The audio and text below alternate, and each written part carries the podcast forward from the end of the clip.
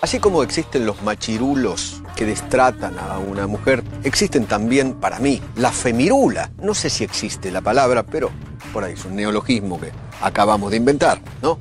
Si hay un machirulo, que es un macho que se comporta como, como, como una feminista que, que, que exagera, para mí es una femirula. Para mí es una femirula. Femirulas, el aire que te hace falta.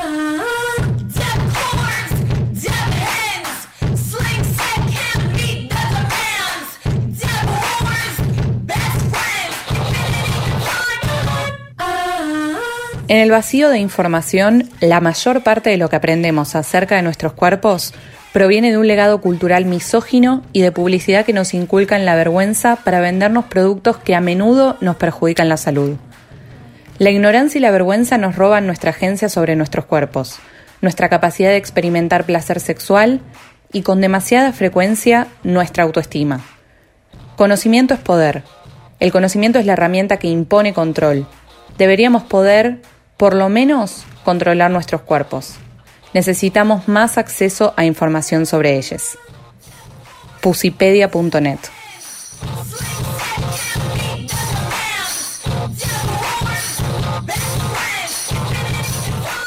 Bienvenidos, amigues, capítulo número 12 de Femirulas, Vulvas. Saben que siempre traemos temáticas de las que hay poca información, que hay mitos por derribar, y alrededor de la vulva giran una grandísima cantidad de creencias falsas y de desconocimiento. La vulva fue históricamente invisibilizada y la convirtieron en un órgano que prácticamente no se nombraba.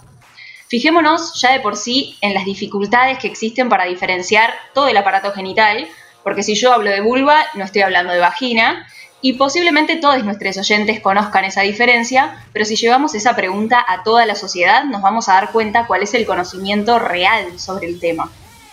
Es muy difícil englobar la cantidad de temas que giran en torno a la vulva, por eso hicimos un recorte en el que vamos a tratar dos grandes aristas que sirven para entender la invisibilización y construir esa normalización.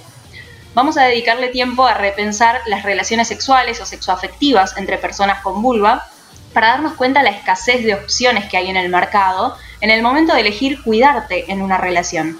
¿Qué pasa si quiero usar preservativo en una relación vulva-vulva? ¿De dónde lo saco?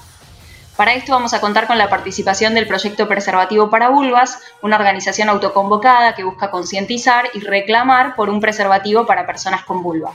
En Instagram las encuentran como arroba proyecto.preservativovulvas. Además, otro rol interesante a analizar si vamos a repensar los mitos que giran en torno a la vulva es el rol de la medicina, de la medicina tradicional. Los espacios donde se forman los médicos, las médicas, son espacios carentes de perspectiva de género y posiblemente cuando te encontrás con una profesional que tiene en cuenta esa perspectiva, sea porque lo aprendió por motus propio, fuera de horario o intentando recolectar información por donde pueda. Para esto contamos con la participación de Estela Prisputín, es médica ginecóloga y la encuentran en Instagram como arroba ginecoinclusiva. Si paro a cualquier persona por la calle y le pido que me dibuje en un papel un pene, nadie va a tener ningún problema en cumplir la tarea. Probablemente ni siquiera un niñe. ¿Qué pasa si le pido que dibujen una vulva? Les doy la bienvenida, capítulo número 12 de Femirulas, Vulvas.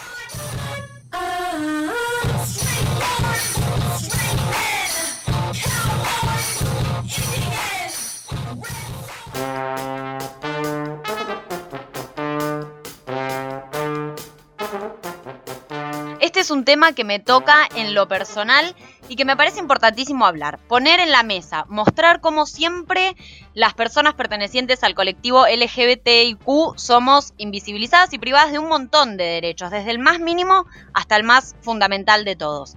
En este caso en particular, se nos está privando del derecho al cuidado sexual a todas las personas vulvoportantes que tenemos relaciones sexuales con otras personas vulvoportantes, ya seamos lesbianas, bisexuales, varones trans, personas intersex, etcétera, etcétera, etcétera. ¿Por qué decimos que se nos priva eh, el derecho al cuidado sexual a las personas con vulva, que tenemos relaciones con personas con vulva? Porque no existen preservativos para nosotros y por eso hablamos con Meli Marasovich del proyecto Preservativo para Vulvas y le preguntamos cómo fue que surgió este proyecto. Proyecto Preservativo para Vulvas surgió en marzo de 2019, cuando dos personas con vulvas sintieron la necesidad de cuidarse en sus relaciones sexuales y se encontraron que los métodos para prevenir infecciones de transmisión sexual disponibles para ellas eran incómodos e insuficientes. Al sentirse desprotegidas ante la mediocre atención médica y por la falta de información, decidieron alzar el reclamo por un preservativo específico para nuestros cuerpos y prácticas sexuales, mediante un flyer que publicaron en Instagram el 7 de marzo, que es el Día de la Visibilidad Lésbica en Argentina. Desde la publicación del flyer, muchas personas en situaciones similares, yo misma incluida, nos pusimos en contacto y comenzamos a reunirnos, y a partir de ese intercambio de experiencias el reclamo se pudo tornar colectivo. Creo que a ninguna nos sorprende en absoluto esto que nos comenta Meli, porque es una vez más ver cómo la militancia, cómo la calle, cómo toda la sociedad en sí se une para hacer un reclamo frente a un vacío legal, frente a un Estado que no da respuesta. Y me parece que en, este caso el proyecto preservativo para vulvas es un claro ejemplo de esto. Incluso queriendo buscar para poder hacer este programa, nos damos cuenta que tampoco encontramos tantas organizaciones como las del proyecto preservativo para vulvas. Probablemente existen, o tal vez es una suposición, pero ni siquiera encontramos tantas, tantas organizaciones y tantos colectivos organizados para suplir esta necesidad. O sea que ahí, una vez más, se incrementa lo peligroso, y sí es lo peligroso, me, me, quedaba dudando esa palabra, pero es peligroso, porque uno se quiere cuidar de enfermedades de transmisión sexual con las implicancias que sabemos que tienen y no podés, porque no tenés las herramientas para hacerlo. Entonces ahí hay un, hay un vacío que llenar gigantesco. Y volviendo a esto de que no habíamos encontrado otras organizaciones, eh, una de las primeras consultas entonces que le hicimos también fue cuál es la pregunta más frecuente que reciben. Y recibimos preguntas bastante variadas. Tenemos dudas sobre ITS y salud sexual hasta el cómo me sumo. Y por suerte, desde que comenzó el proyecto, tuvimos mucha gente interesada en el tema y con ganas de informarse más y difundir el reclamo. Eh, algo que nos preguntan muchos es cómo es el preservativo para vulvas y tenemos que explicar que no existe el preservativo para vulvas. Justamente lo que estamos reclamando es que se diseñe uno.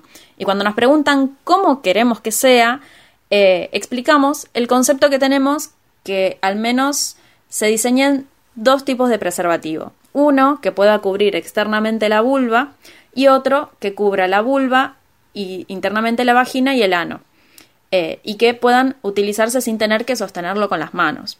También nos preguntan mucho dónde se consiguen o dónde se compran los preservativos y nos parte el alma decir que en Argentina no se venden campos de látex ni preservativos internos, pero explicamos cómo pueden conseguir los preservativos para pene, los guantes de látex o los diques de goma o dental dam.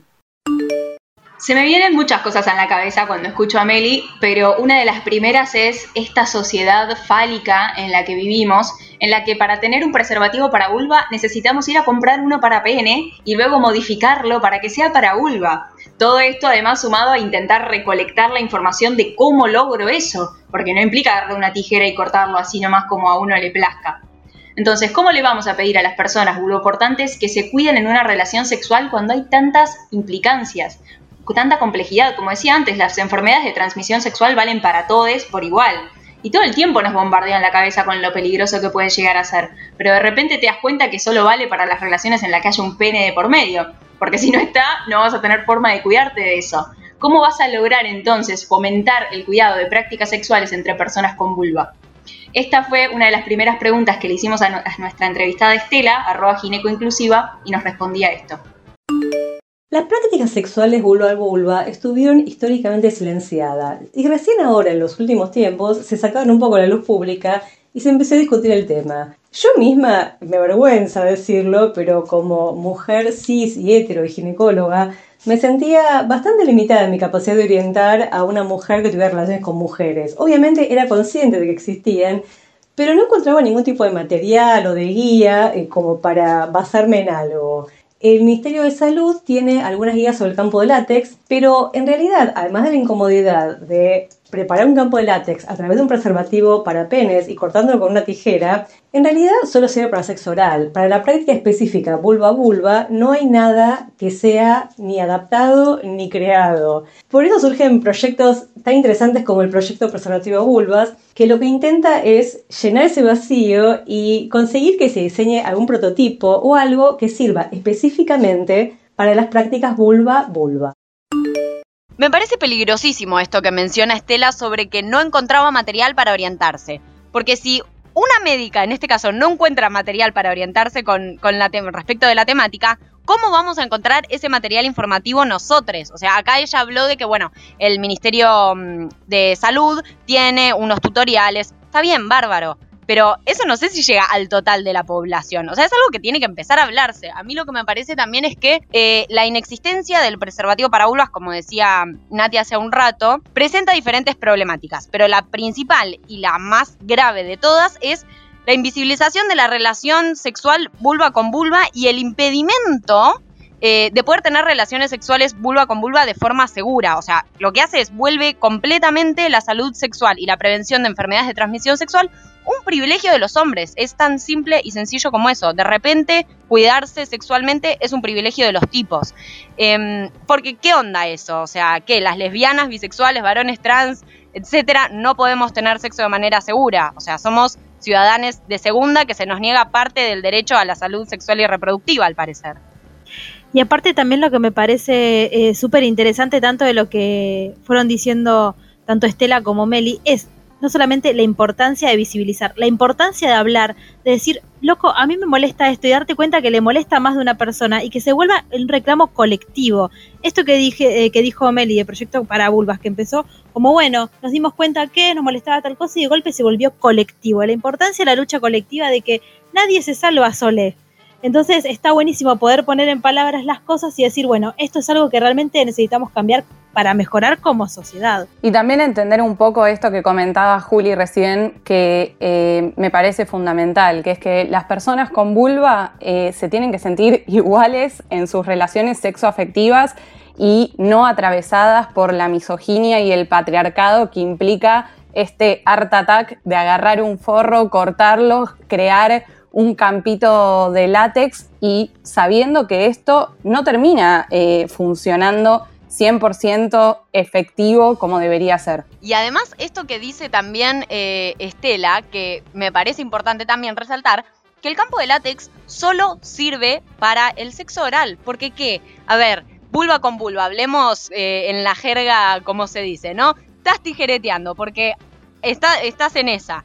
¿Y qué te tenés que andar teniendo? El campo de látex con las manos, como que hasta vuelve eh, el sexo una práctica incómoda eh, y, poco deseable, digo, como no la disfrutas porque te estás preocupando en sostenerte un campo de látex para tener sexo de manera segura, como no podés disfrutar el sexo de una forma relajada y placentera como se tiene que hacer cuando estás eh, cogiendo. Nos damos cuenta entonces que analizar la existencia y la no existencia de los preservativos para vulvas nos, pone y nos da a comprender cuál es el lugar que tiene la vulva en la sociedad. O sea, es un debate mucho más profundo incluso que la existencia o no del campo de látex.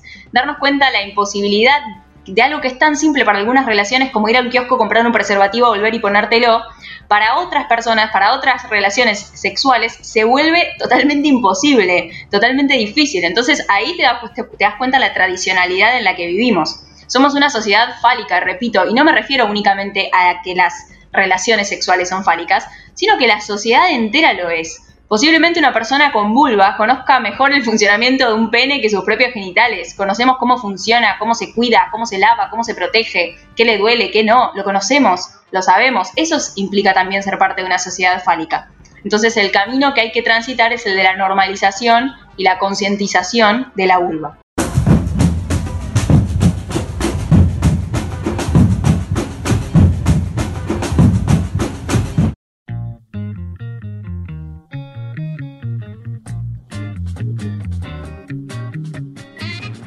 Es nuestro capítulo número 12 y debe ser la tercera o cuarta vez que vuelve a aparecer la idea de que la ciencia está muchas veces un paso atrás de las necesidades reales de las personas y muchas veces los propios colectivos con la militancia son los que se tienen que hacer cargo de ese vacío que tiene la ciencia.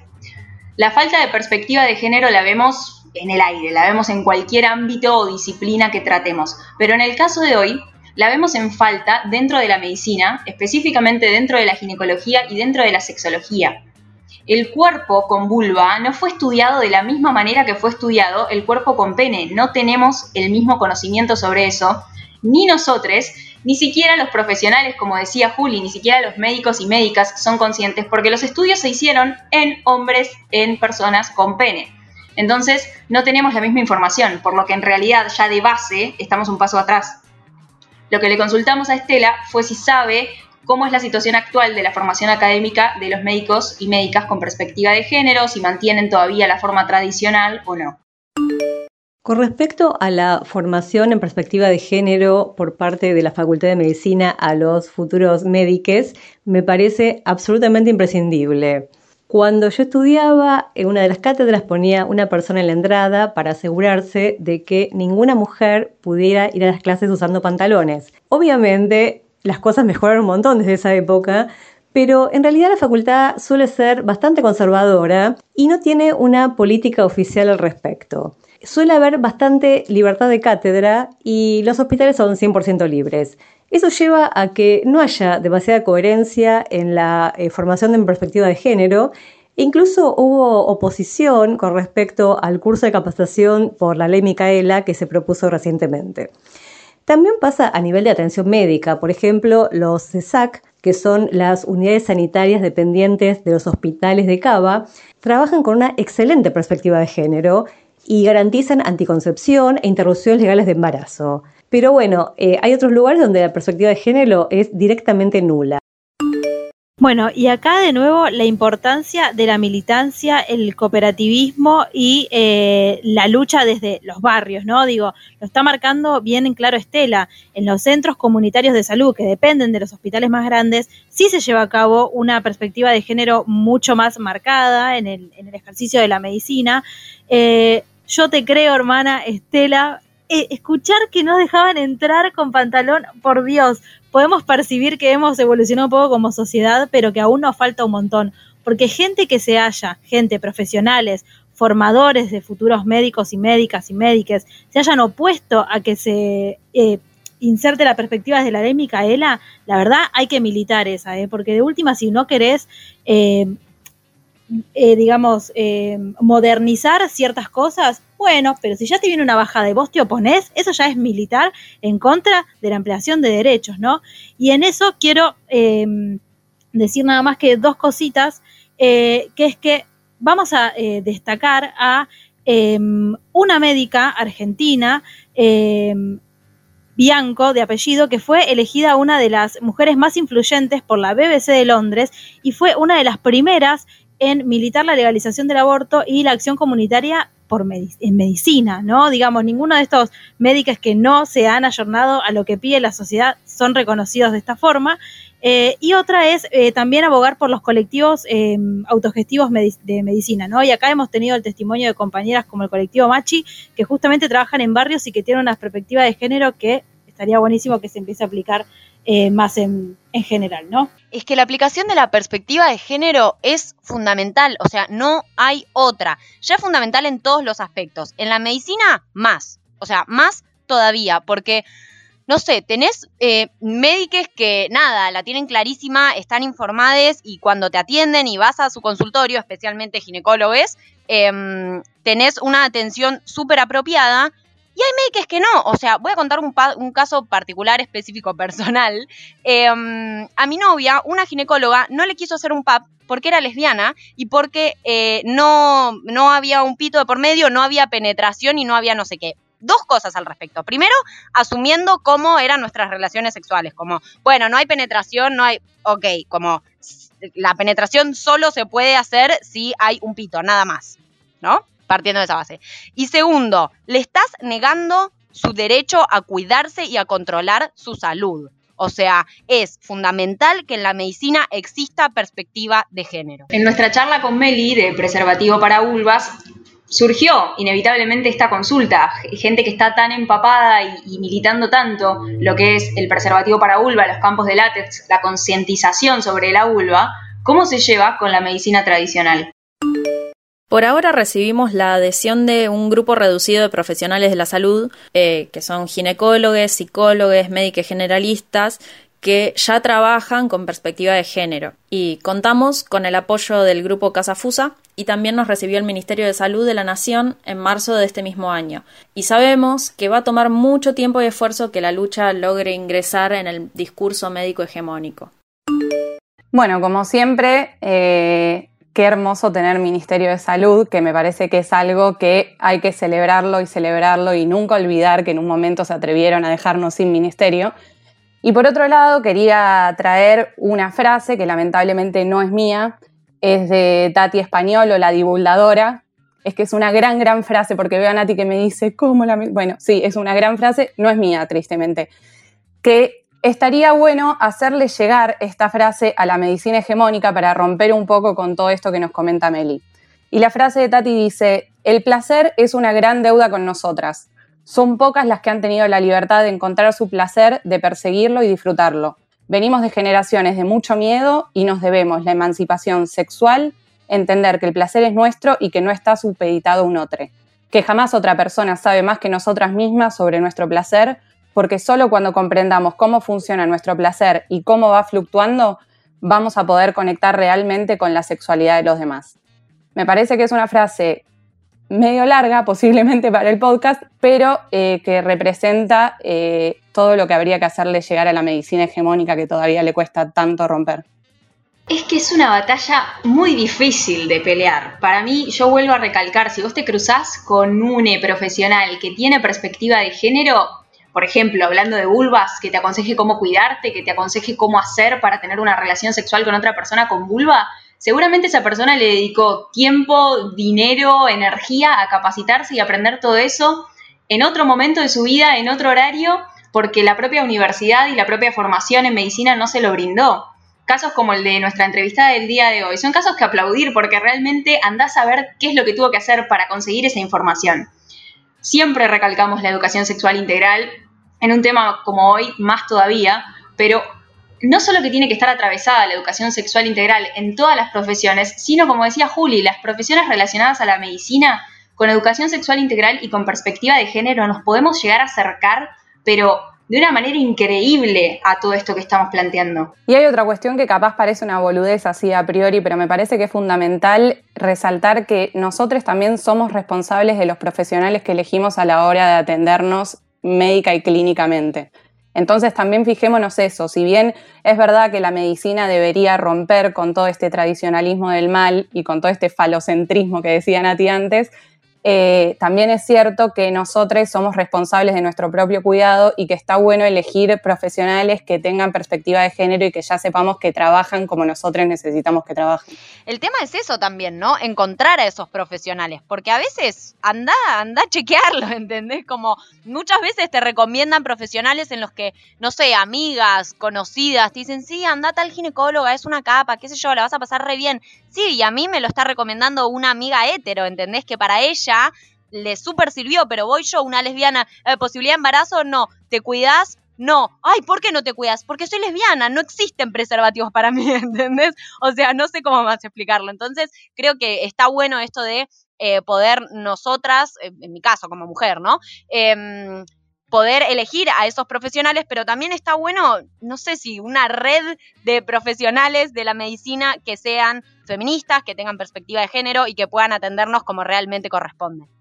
Además me quedé pensando, por un lado eso, cómo me doy cuenta dónde buscar a estos profesionales que, que, me pueden llegar a ayudar como yo quiero, por un lado. Y segundo, que lo que tiene la medicina es que es una ciencia en la que uno confía, une, confía muy ciegamente. Cuando viene una médica y te dice algo, a mí me acuerdo mis primeras consultas con la ginecóloga, pero es palabra santa, vos querés meter eso ahí, metelo, vos querés sacarme sangre, sacame. Son cosas en las que uno tiene tanto desconocimiento por la falta de educación sexual que tenemos, tanto desconocimiento por lo tabú que es hablar de, tu aparato genital, por, lo tabú que es creer que, te vas a morir con cualquier enfermedad sexual que tengas.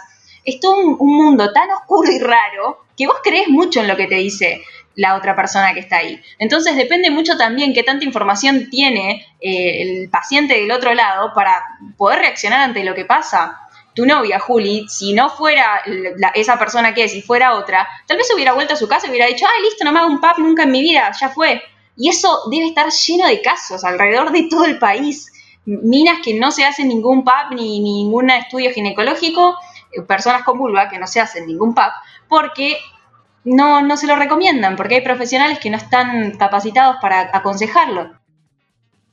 Y acá entra otra cuestión también, que me parece que no tenemos que olvidar, que es que em, las personas que eh, nuestro género coincide con nuestra genitalidad, o sea, eh, a mí nadie me va a negar atenderme, o sea, por más que me atiendan mal, nadie me lo va a negar. A un varón trans cae a una guardia o cae a cualquier centro médico porque está teniendo lo que sea, por control o alguna molestia o cualquier cosa, y hay casos en los que directamente no los atienden, se niegan a atenderlos. Entonces también tenemos que tener muy en cuenta que eh, muchas veces el cuidado de nuestra vulva, en muchos casos, suele ser un privilegio, el cuidado por un profesional, digo, ¿no?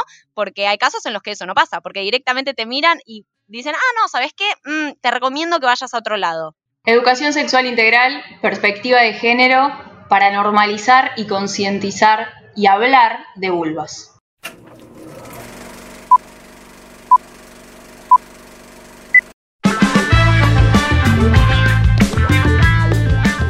Bienvenides, bienvenidas, bienvenidos a toda esa la columna cultural. Hemos llegado a este segmento y la realidad es que vengo un poco triste hoy. Vengo un poco triste porque, como venimos diciendo a lo largo de todo el podcast, la invisibilización de la vulva, el no hablar de las cosas por su nombre, claramente repercute en las producciones artísticas. Entonces, pregunto, ¿podemos encontrar producciones artísticas que muestren problemáticas, temáticas, lo que sucede con la vulva? La respuesta es que no. Así que eh, voy a, voy a mm, a perfilar la columna en este sentido. Pensemos cómo se muestran las relaciones sexuales a través del cuidado, ¿no? ¿Cómo es esta noción de sexo seguro en el cine y en algunas producciones, ya sea de series o de libros? Entonces, en ese aspecto quiero empezar hablando por una película que en un momento causó controversia cuando se estrenó, que es La vida de Abel o eh, de Adele o eh, El azul es el color este, caliente, no tuvo como esa este, traducción, que es una película que muestra eh, una, una, relación lésbica entre dos chicas que tiene escenas eh, muy este, explícitas y que en ningún momento se muestra el cuidado. El cuidado a través de eh, la profilaxis, ¿no? Es algo que ni siquiera se toma en consideración. Y lo mismo sucede con em, pensaba yo, y acá quiero invitar a todos nuestros oyentes que si llegan a encontrar un ejemplo, por favor, lo compartan, lo compartan con nosotras para que lo podamos este, debatir. En, la serie, en una de las primeras series que también tocó la temática de eh, relaciones lésbicas, que es The L Word, la serie que duró seis años, del 2004 al 2010, tampoco, jamás se mostró, no pude encontrar registro de eso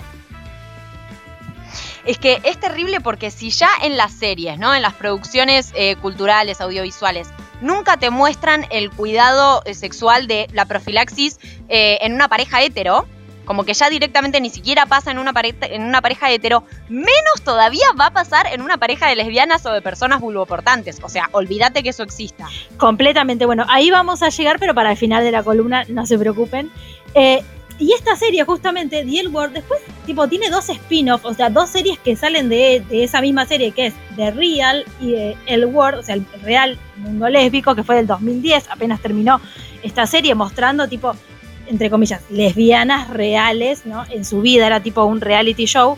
Eh, y el año pasado se estrenó como una continuación, The L World Generation Q, eh, de, que es la misma productora Showtime, y lo mismo, muestra como una continuación entre ciertos personajes, personajes nuevos, pero tampoco, o sea, pasaron casi 10 años y sin embargo sigue siendo algo que no se nombra, que no existe el sexo seguro entre, entre personas este, vulvoportantes, ¿no?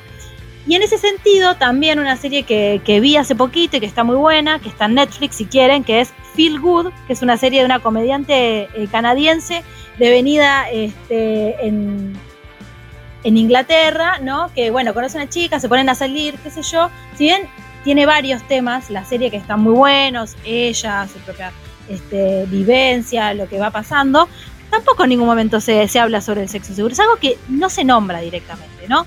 Eh, y en ese sentido, como bien eh, decía Juli, en las producciones este, audiovisuales, series, películas o demás, que muestran relaciones eh, heterosexuales, tampoco, tampoco está este, explicitado. De hecho, reto a nuestros oyentes que si se acuerdan de algún momento se haya mostrado una persona que se cuide sin que eso tenga que ver con la trama, ¿no? Sin que eso sea la explicitación de tipo, uy, no tengo un forro, uy, entonces quedé embarazada, o uy, no sé qué, tal cosa, que por favor este, nos lo deje en las redes, porque realmente, o sea, no lo muestran como natural en el sexo, ¿no? Aparte que el sexo casi nunca se muestra de forma natural en las producciones, pero bueno, es, es algo que puede llegar a ser muy irresponsable, ¿no?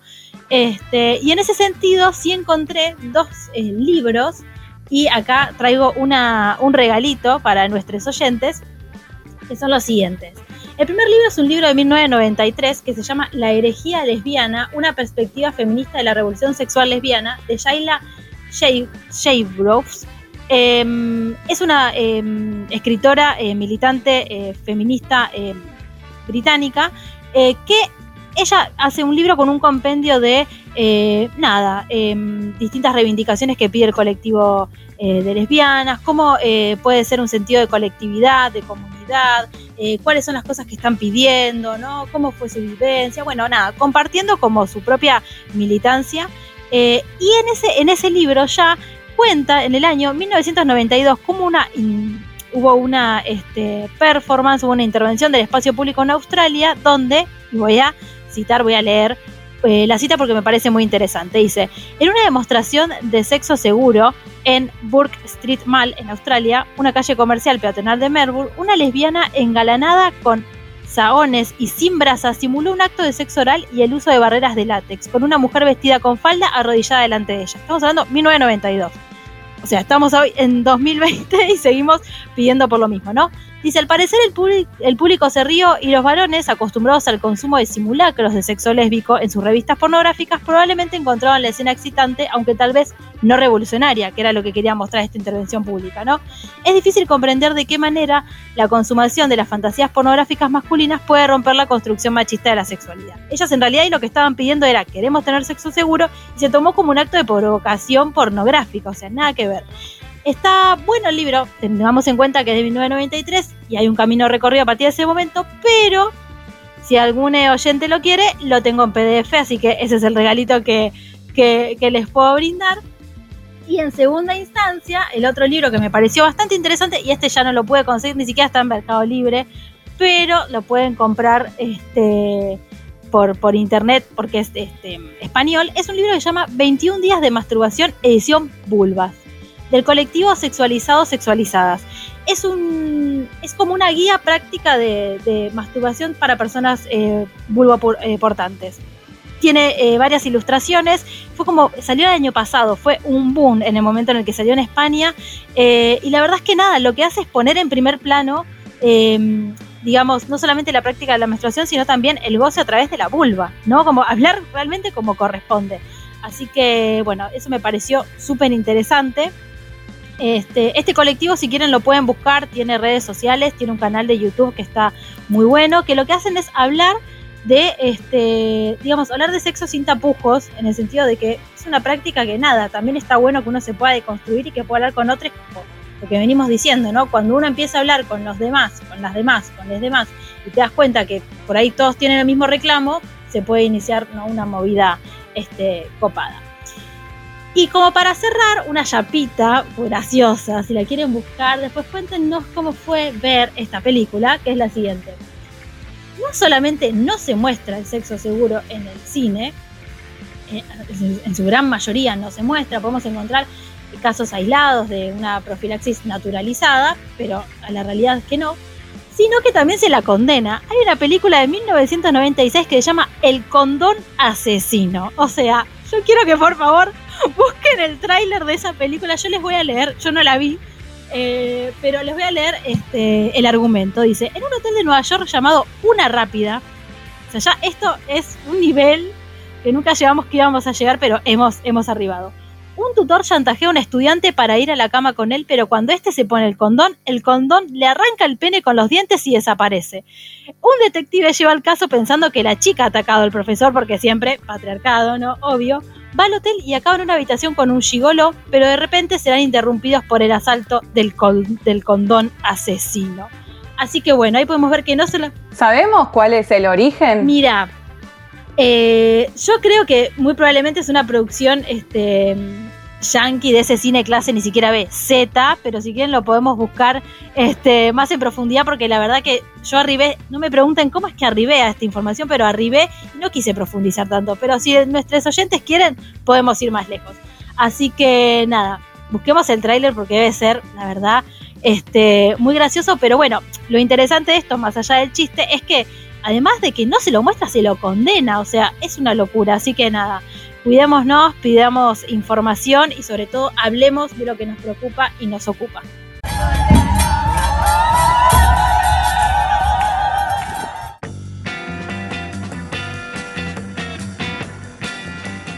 Lo dije hace un rato y lo voy a volver a repetir, esta idea de que somos una sociedad fálica que tiene mucho más conocimiento sobre el pene que sobre la vulva y cómo nos cuesta diferenciar vagina, vulva, clítoris. Y esto es independientemente de todas las características socioeconómicas y socioculturales, no tiene que ver con una cuestión de educación. Yo te puedo traer acá a una mujer con vulva que tenga un título, cinco posgrados, un máster, un doctorado, que sea presidenta de la nación y tal vez puede no conocer la diferencia entre vulva y vagina, puede no conocer todo su aparato genital. Esta gran desinformación que existe tiene que ver con que no es que nos falte educación a nosotros, es que no existe. La propia educación falta formarla. Entonces nos llenamos de desinformación, de mitos, de falsas creencias que incluso se pueden tornar hasta peligrosas en muchos casos. Retomando el tema de las relaciones entre personas vulvoportantes, le consultamos a Meli cuáles eran los mitos más frecuentes que encontraba y nos respondía esto. Hay una gran invisibilización de las relaciones sexoafectivas entre personas con vulva, lo que lleva a mucha desinformación en cuanto a los cuidados en nuestras relaciones sexuales. Primero están quienes asumen que no necesitamos protección porque igualan anticoncepción con profilaxis, como si la prevención de embarazos y las infecciones de transmisión sexual fueran la misma cosa. Hay médicos que nos dicen que no hace falta cuidarnos porque tenemos suerte de no tener posibilidad de embarazo. Por otro lado, como la concepción hegemónica del sexo sigue siendo la penetración de un pene a una vagina, cualquier otro tipo de práctica no se considera sexo de verdad y pareciera que no necesita de cuidados. En consecuencia, las relaciones entre personas con vulva son desexualizadas y tildadas de poco serias, o en el otro extremo, objetificadas.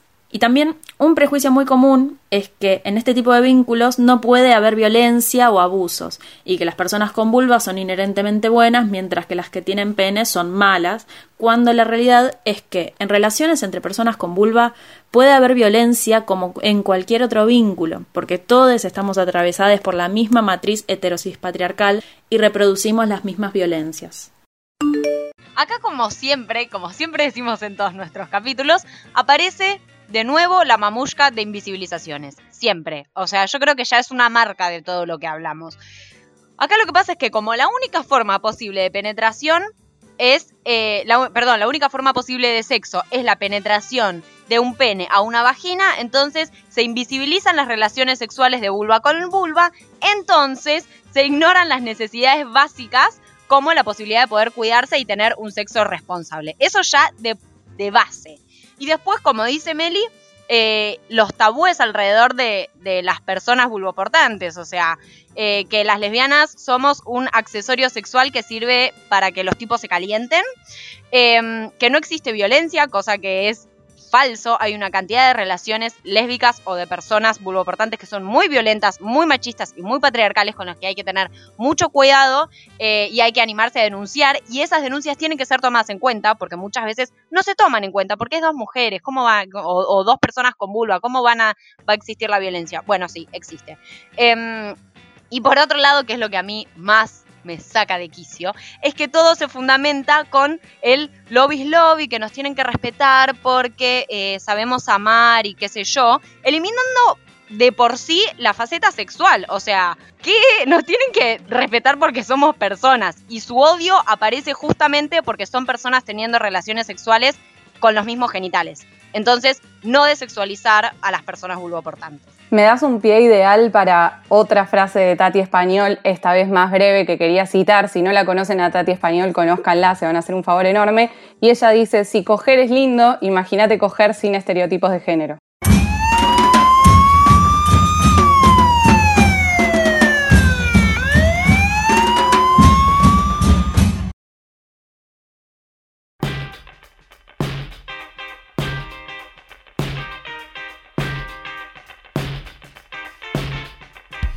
Sin dudas, lo que tenemos que lograr es la normalización y la visibilización de la vulva, que haya educación sexual integral, que haya perspectiva de género, para poder conocerse a uno mismo y conocer a los otros también.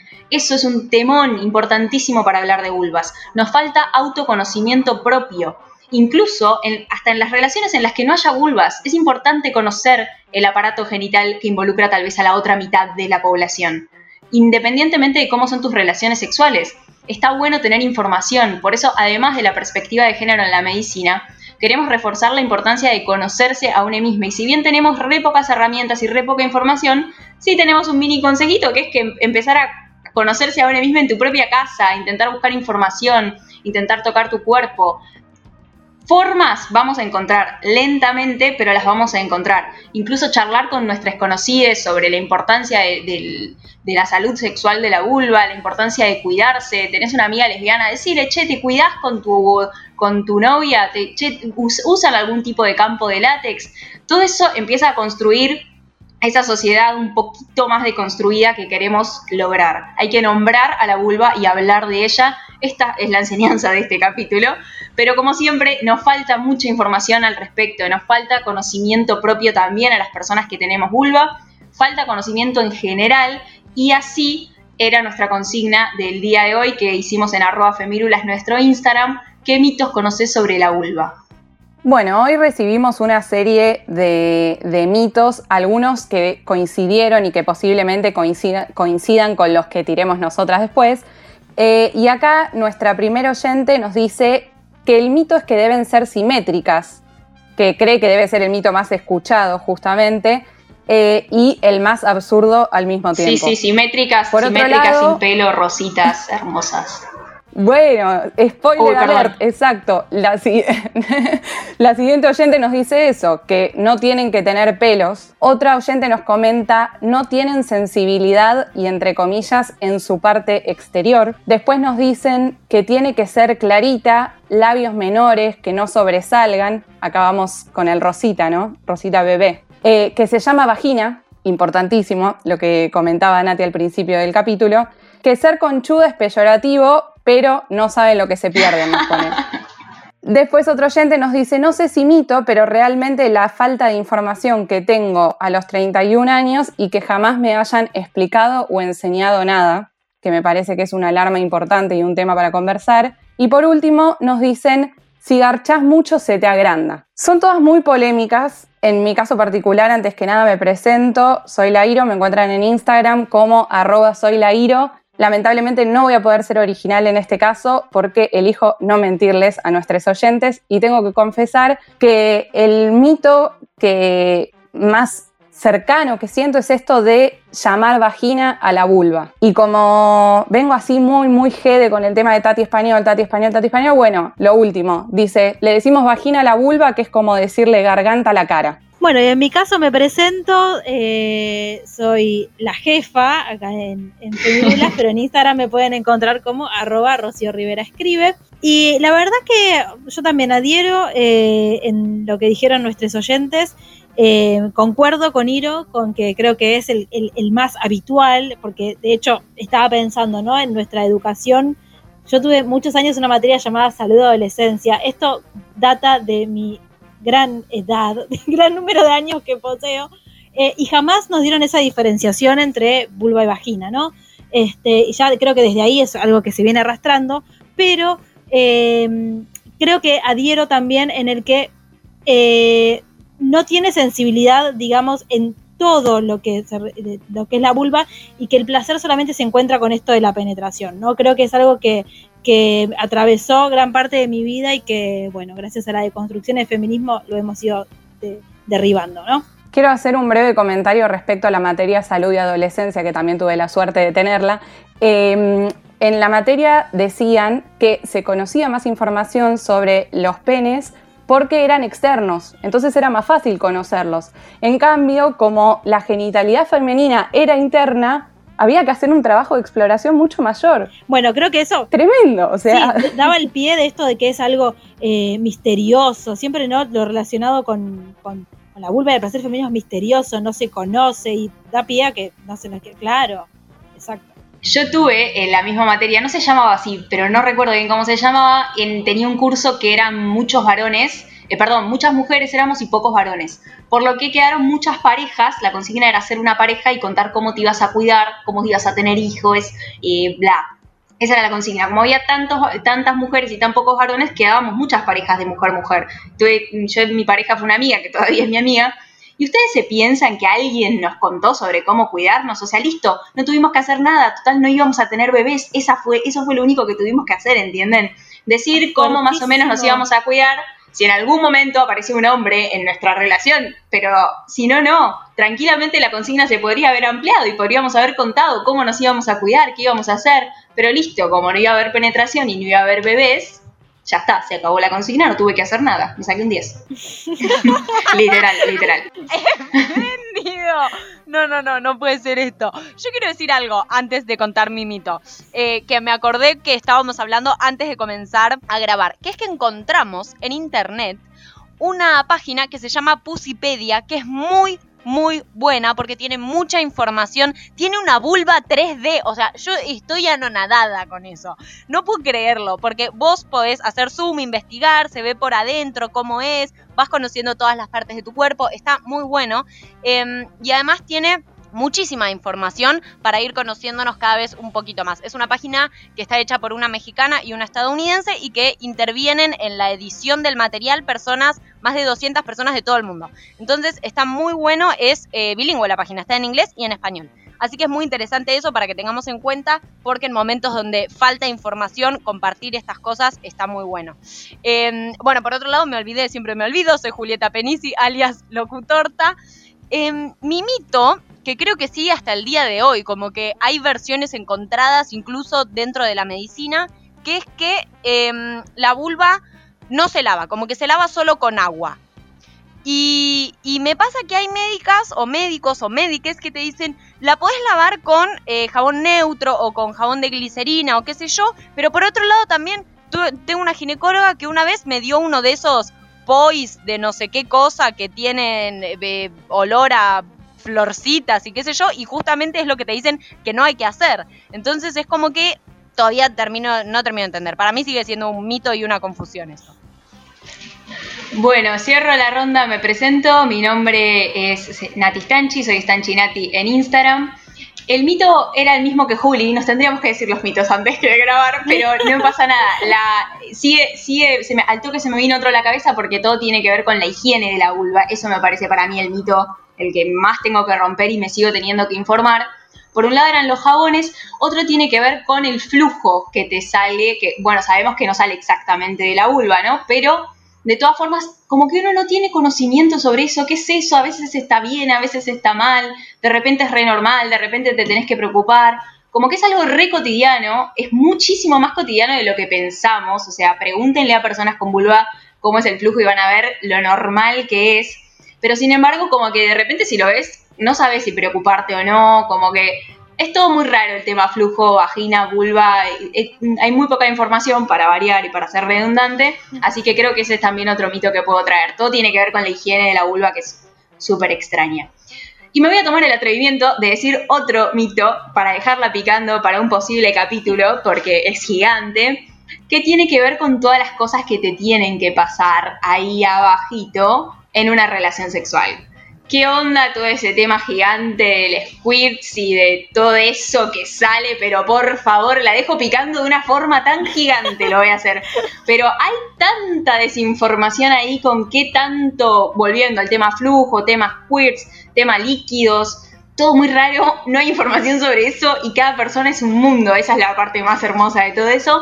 Así que Igual, si hay, perdón que te interrumpa, Nati, si hay algo hermoso, me parece que lo estaba pensando recién, es que Femirula sea un podcast que hable de flujo. Me va. Si eso no es de construcción, entonces ¿qué es? Arriba el flujo, loco, que viva el flujo.